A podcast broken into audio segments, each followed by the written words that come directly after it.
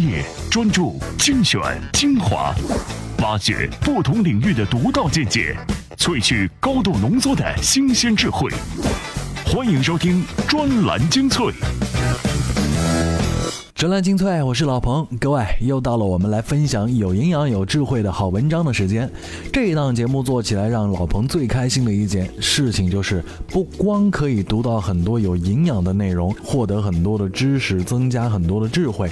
最重要的事情是。它还比较轻松，不用阅读，光是听就可以了。而老彭呢，每一次都能够比大家先一步看到这些文章，然后呢，再想想如何跟各位推荐他们。其实这件事情的过程当中有很多有趣的地方，比如我就会要去猜猜这一篇编辑认为非常有意思、有营养的文章对大家的作用到底是什么呢？好吧，先来听听看今天又有哪些干货。专栏精粹今日话题：苹果手表凭啥首周销售要破百万？你丫闭嘴！你的产品烂透了！什么样的广告才是最好的广告？接班人不是克隆，华为在选接班难。专栏精粹为独立思考的经营者服务。第一篇文章名字叫做《苹果手表凭啥首周销售要破百万》，原因是因为美国的一家调查公司啊，叫做派杰。派捷公司的分析师呢发布研究报告称，Apple Watch 第一个周末的销售量可能会达到一百万只，而这还只是苹果手表开放预购之后的第一个周末。那么，到底是为什么会出现这样的情况呢？我想这也是分析师发布这个报告的原因。看完这个报告之后，咱们的老朋友 IT 观察家小当马先生又有了自己的看法，来听听看。专栏文章：苹果手表凭啥首周销售要破百万？作者：IT 观察家小刀马。分析师给出的预测来源是什么？我们不得而知。但可以揣测的是，分析师得出这种结论，无非来自于几种可能：一、苹果本身的市场美誉度。二，在推出概念产品并且大肆造势之后，市场已经开始逐步的接纳 Apple Watch。三是苹果推广 Apple Watch 策略和以往不同，比如推出了奢侈品系列，进入到商场中开辟专卖店，在本身的旗舰店增加体验区等等，都是要让用户更加全面的了解 Apple Watch 这款产品。四是 Apple Watch 在价格和产品系列上存在着差异化布局，对于不同用户的选择也更加顾及，增加了更多的用户选择余地。不过，即使苹果 Apple Watch 能够在首周销售中获得不错的销售业绩，但是对于苹果本身的帮助，尤其是在进入到可穿戴设备领域的能力以及未来发展有多大的注意，才是最关键的。苹果在过分依赖 iPhone 产品带来的收益之外，一直蕴藏着较大的风险，那就是如果苹果的下一款 iPhone 产品得不到市场和用户认可的时候，苹果堆积的风险就会集中爆发，整体收益也会出现崩塌式的打击。因此，苹果一直希望能够找到另一条可以给自己带来收益的产品线。从市场传闻到最终的产品问世，苹果并没有让市场等待多久。尤其是苹果反常态的不断的为 Apple Watch 造势，包括做更多的广告宣传和投放，请来名模站台，吸纳了很多原来做奢侈品的高管加盟，都预示着苹果对于 Apple Watch 的发展以及对其未来给苹果市值贡献的在意。可以说，苹果目前已经把 Apple Watch 当做未来的一个重要犄角来布局。而由于可穿戴设备市场鱼龙混杂、良莠不齐，产品多而杂，互相割据，各自为王，还难以形成一款真正占据主导位置的产品。苹果希望能够填补这种空缺，不过就目前来看，还有很多的不可确定性。一方面是因为智能手表的市场预期究竟有多大，需求有多大，这个显然没有智能手机那么庞大，因此能够给苹果带来多少收益也就不可确定。另一方面是用户对于智能手表的应用需求还不够积极，或者是说目前在可穿戴设备方面的应用还无法满足用户的猎奇度和猎艳度，因此如何刺激他们来消费就变得非常关键。苹果试图把 Apple Watch 打造成一款时尚产品，甚至想吸引更多的女性来关注，但消费电子产品对女性用户的吸引力到底有多大呢？答案也是可想而知的。Apple Watch 最终是不是能够成为苹果收益的另一个有力补充？目前看来还比较艰难，或许到 Apple Watch 二代甚至更靠后的产品中才能体现一些优势吧。谢谢啊，谢谢刀马兄，每一次呢都是会站在。风口上来说说猪们的事迹啊！虽然说苹果算不上猪，呃，因为就算台风过去了，我相信苹果这样的公司也不会轻易摔下来。但是呢，Apple Watch 毕竟是苹果出炉的新鲜产品，电子公司做手表又不是卡西欧，当然要让我们为它捏一把汗，好吧？我们关于苹果就说这么多，接下来关注一下关于广告的那些事情。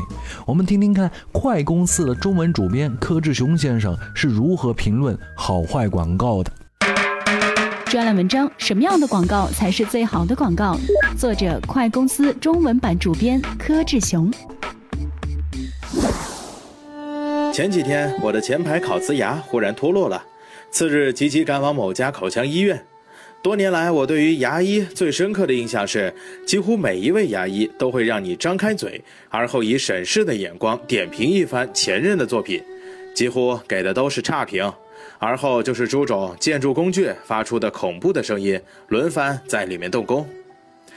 说起来，我去的这家口腔医院已经算是去过的同类中表现出众的。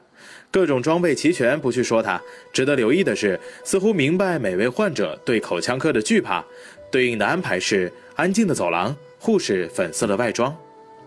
更为醒目的是，当我僵硬地躺在那张作为建筑工地的躺椅上时，护士拿出一卷蓝色的胶带，滋滋着扯下一片片，贴在仪器面板等频繁触碰的地方。闭污纸，防止病人交叉感染。护士简洁地回答了我的疑问。我们可以断定，绝大多数商业机构的管理者没有任何一个不希望在客户心中的印象是可靠的产品、精良的服务、尽心尽力的工作人员等等。但为什么在大多时候他们都失败了呢？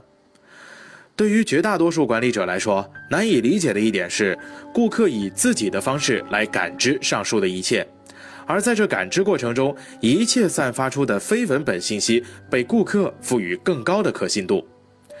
以我最近的这次就医为例，壁屋纸的蓝色一片片被撕下的滋滋声，十余次动作的重复，彼此交响，比任何宣告都强有力地说明了这家医院在规范细节上的能力。尤其是当这一切是默默地展开，我又是从询问中得知这种规定时，这种印象强化的就更加厉害。当答案是自己采集得到的，触发出的这种强化效应是不容旁人质疑的。不过，同样的道理，当我走出拍片室，面无表情的拍片技师手掌果决的挥手，默默发出“滚蛋”信号时，别指望谁相信顾客是上帝。我要是上帝，我一定会劈压一个足够劲爆的雷。所以，一切顾客的主观评定，在他的世界中才是最客观的。回到刚才那个医院的场景中。即使管理者已经投入了大量的经费用于设备升级，如何让普通顾客在两台都搞不明白的设备中做区分呢？显然他们是无法区分的。那么，对于无法区分的二者，普通顾客会在心里给一个判定：嗯，他们差不多。你看，在这差不多的判定中，之前的说服尝试都白搭了，而这意味着公司在这方向上投入的资源，即使不算浪费，至少也是低效率的。而反过来思考，所有这些未能使顾客收到显性信号的方面，皆是改进必有效果之处。而关于顾客心理最为神奇的一点是，一旦某个企业在他心目中得到某个方面最什么什么的评定时，他会倾向于相信这个企业在别的方面也很行。听过了关于广告的事情，老彭特别想说一下最近莆田系跟百度之间的斗争。百度是一个做广告的，莆田系是投广告的广告主，他们之间闹矛盾，其实跟广告并没有太多的关系。这也就是互联网时代广告的一个特点。百度明面上是一家搜索引擎公司，但是你在用它任何的服务的时候，搜出来的前几行不都是广告吗？而它最重要的收入来源也就是广告，所以。它到底是不是一家广告公司呢？各位自己心中有所想。而广告主能够为广告的事情跟广告公司闹起来，广告公司还特别硬，这还真是很难在传统的媒介市场当中看到的事情。不过我相信，百度如果要去干好自己搜索引擎本分的事儿，就一定得跟莆田系闹翻了。因为总的来讲，百度坚持原则对消费者来说是一件好事情。专栏精粹，我是老彭。而接下来我们不关注广告了，要跟各位说说的是关于投资的事情。你去见过投资人吗？有没有在创业的过程当中千辛万苦之后，终于获得了面对投资人的机会？在游说了一番之后，却发觉 他再也不跟你联系了。这个过程让人真的是觉得非常的头疼。而事实上，很多创业者都是这样，好不容易获得了到某位投资人办公室里去说话的机会，就算自己是引经据典、左右逢源、天花乱坠，但是投资人呢似乎都没有动心。虽然投资人们看上去在仔细倾听，还不时表达啊同意你的观点。但之后他就是不跟你联系，这到底是怎么回事呢？我们先来听文章。专栏文章：你丫闭嘴，你的产品烂透了。作者：自媒体科技向前冲。作为一个创业者，我们耗费大量的时间来打造我们的产品，我们对我们的产品是了如指掌。而作为投资人，我们支持的是公司，我们关注的是你正在打造的这个生意它未来的发展潜力。我们想要知道的是，在我们所熟悉的市场领域里面，你是如何能够给我们带来别开生面的惊喜。其实，在游说投资人之前，你应该先这样做：打开一个 Excel 文档。计算出，如果你要在五年内达到十亿的平均回报率的话，你将需要多大的投入？达到这个目标的时间要多久？这对你来说是否现实？别跟我提如果乐观的话，这种屁话。我要的是现实。你的目标就是去找出这桩生意的触顶位置。所谓触顶，指的是你的生意达到了某个增长顶端，就算乔布斯在世也无能为力的那个点。好好理清楚你做这生意的前几年所需要的支出，无论你算出来的数字是多少，请自行加上五十个百分比，因为我非常肯定你必然还是太过于乐观了。弄清楚你要进入的市场的过去、现在和未来，要搞得比那些刚从斯坦福商学院毕业，为了找一份投行实习生工作而大肆炫耀的毕业生还要清楚。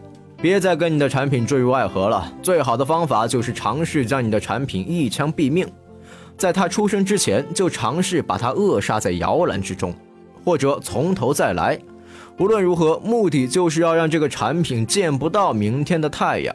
爱上你的创意是一个非常容易的事情，毕竟那是你自己的小孩，而且没有人会对你说你的小孩很丑陋，所以正面的支持通常是不缺乏的。在你的创意还在创意的阶段，你更需要做的事情是证明你的创意是个垃圾，尝试去把你创意的负面问题一个个找出来，然后扼杀掉。最后，你就会获得一个更无懈可击的、有牢固根据的创意来支持你的创业之路了。最后，你就会获得一个更无懈可击的、有牢固根基的创意来支持你的创业之路了。坦白说，我对一个产品的特别功能和 UI 元素呈现是不会感到兴奋的，因为我花的更多的时间是在产品背后的思考上。它存在的原因是什么？它现在或是将来之所以能够完全粘住客户的功能点究竟有哪些？少爱上你的产品的另一个好处就是，你将不会再因为你的产品还有很多功能残缺不全而尴尬，以至于羞于启齿。投资人都是精明的很。他们一眼就能看出你的产品还存在问题。毕竟，如果你的产品已经完美的无可挑剔的话，你就不会来我们的公司做 pitch 了，对吧？其实你热爱你的产品没有错，只是你应该针对你的生意来做 pitch。毕竟你现在是鱼和熊掌都要兼得，既要抓住投资人，又要吸引用户，而不仅仅只是用户而已。谢谢科技向前冲，他的文章呢，经常是要帮助我们去解决问题，看看到底怎么去面对一些尴尬的情景。那在这里呢，我们也要提醒大家，在专栏精粹的微信公众号，各位在微信里面搜索“充电时间”可以找得到，在里面回复这个关键词啊，叫做 “peach”，呃，是这么拼的，P I T C H 啊，peach，回复这个词呢。各位可以找到一篇文章，名字叫做《如何用十分钟打动投资者，获取上千万美元》。哈，一听就懂了，依旧是告诉各位真正的方法论的东西。哎，如果你要创业，如果你又要面对投资人的话，不妨去看一看了。专栏精粹，我是老彭，接下来是今天的最后一篇文章。这篇文章要跟各位说的是有关华为这家企业的事情。专栏文章：接班人不是克隆，华为再显接班难。作者：IT 评论人康斯坦丁。在说华为的接班人问题前，首先得提提华为的轮值，因为这是出现接班人问题的原因之一。从两千零三年开始，华为就开始以一种全新思路管理公司，即集体决策机制，由 EMT 来负责公司的运营管理决策。从这个时候开始，华为的核心人才开始从执行型向决策型转变。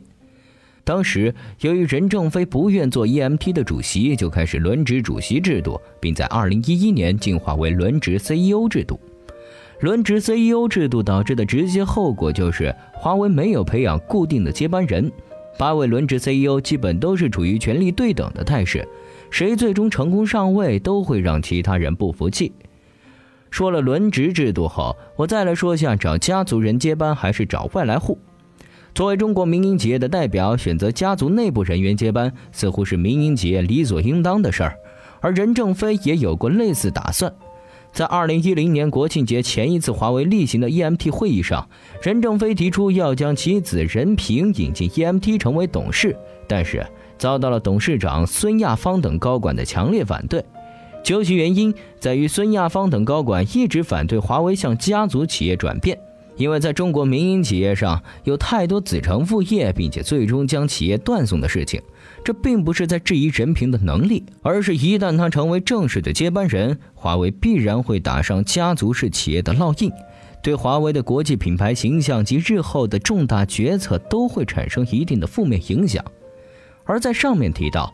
华为 CEO 轮值制度原本是为了挑选接班人做准备，却没有想到适得其反，反而让华为再度患上选择困难症，甚至就连制度能存在多久也很难说。真要从这八位轮值 CEO 中挑选一位，只会起到反效果。但如果贸然从外界引入职业经理人，也并不可取。整个华为上下人才济济，结果内部的人没成功登顶，反而是外来户当家，很容易就被架空权力，导致决策难以贯彻执行下去。华为引以为傲的团结理念，自然也就不复存在了。其实不单单是华为。放眼全球，虽然各大巨头领域不同，但他们都有着一个共通的问题：由于缺少锻炼与培养，难以找到能够胜任职务与工作的人选，而这已经成为顽疾，短时间内难以治愈。毕竟老一辈的印记很难去除，新一代的工作能力又没有得到广泛认可，而具体表现就是在权力交替之初，动荡无可避免。完美的、理想的接班人。或许只是存在于想象中吧。听过这篇文章之后呢，老彭觉得现在华为啊意气风发，收入、利润都在增长，但确实是有很多的烦心事儿。最大的问题，除了这个接班人之外，其实我认为还有关于啊他的这样一个股权分配的问题。我们之前说过，华为呢是少有的不靠上市也不融资来获取大量资金，完全靠自己运作的公司。但是这个过程当中，他却给自己的员工大量的配股。这个配股的结果造成的就是很多员工待久了之后，华为效益越好的时候，他越不用劳动，收入就越高。那这个过程，华为是经历过一轮改革了，但接下来很可能又是另外的一轮。这一轮再怎么去做？如果任正非不在任上的时候，谁还能吃得住呢？专栏精粹，我们又想多了，这些事情轮不到咱们来考虑。不过有营养的文章还是可以听一听，长见识嘛。我是老彭，咱们下期再会。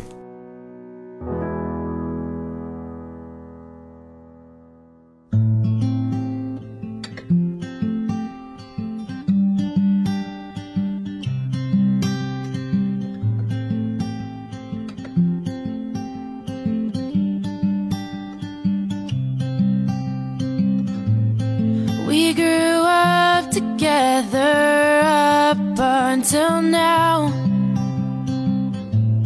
Just two kids trying to figure life out. Something's changed inside me, I know how that sounds. This is what I've realized since you haven't been around. It's like when the rain falls and I'm so cold on sunny afternoon. When I'm in a crowd feeling so alone, cause all I need is you. I never felt like this before. I'm feeling more, that's why I'm so confused. I guess to say I'm in love with you.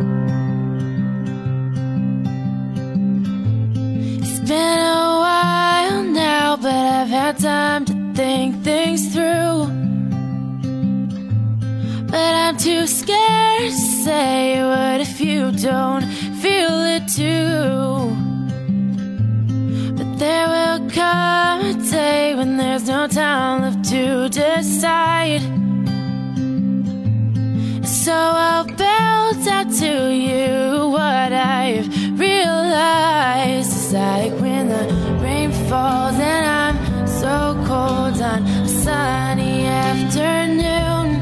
When I'm in a crowd feeling so alone, cause all I need is you. I never felt like this before. I'm feeling more, that's why I'm so confused. I guess to say I'm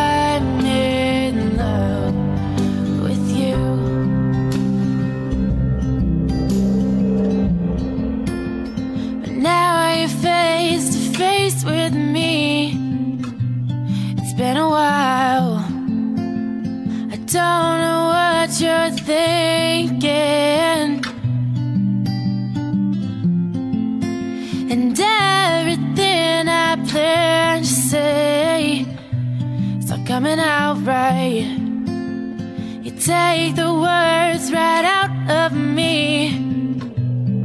Like when the rain falls and I'm so cold on a sunny afternoon. When I'm in a crowd feeling so alone, cause all I need is you. I never felt like this before. I'm feeling more, that's why I'm so confused. I guess to say I'm in love with you.